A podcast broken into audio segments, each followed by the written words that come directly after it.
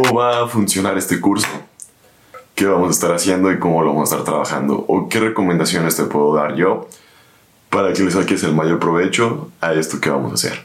Yo sé que cada quien aprendemos de diferentes formas, tenemos diferentes formas de aprendizaje. Unos pueden ver el video y lo pueden después realizar porque lo pueden a lo mejor tener como cierta memorización. Otros prefieren tomar notas ya sea en su celular, en una tableta, en una libreta o en su mismo blog de notas de Windows, por poner un ejemplo, o notas de su Mac o notas de Linux. no falta la persona que tenga Linux aquí también. Los apoyo mucho. Así que siéntete con la libertad de ir aprendiendo a tu ritmo y a la forma que tú quieras. Dependiendo de la sección o las cosas que estemos viendo, subiré, mi subiré el repositorio de esta parte a GitHub y en el cual tú lo podrás ir a descargar y lo podrás utilizar.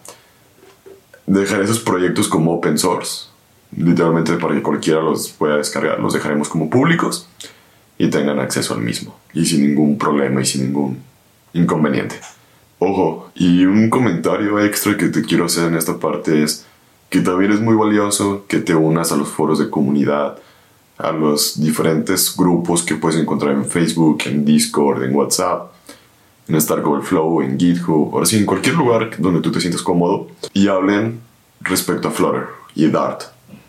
A mí me han salvado de muchos apuros y de muchos inconvenientes y el saber a veces lanzar una pregunta al aire cuando estamos en el trabajo. El otro día estamos en el trabajo haciendo una actividad de React.js y fue como de ¿Cómo sé cuando ya llegó el final de un div para determinar si estoy al final del scroll para activar un botón de términos y condiciones? Y ya fue como que todos nos quedamos un poco de shock porque no sabíamos cómo.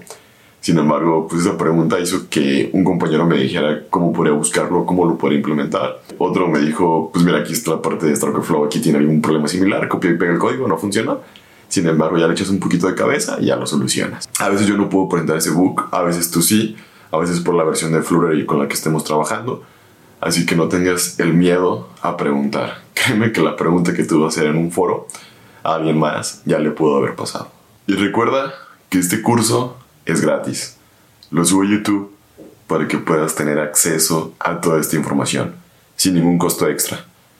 Que esto es algo que a mí me hubiera encantado cuando empecé a programar en Flutter.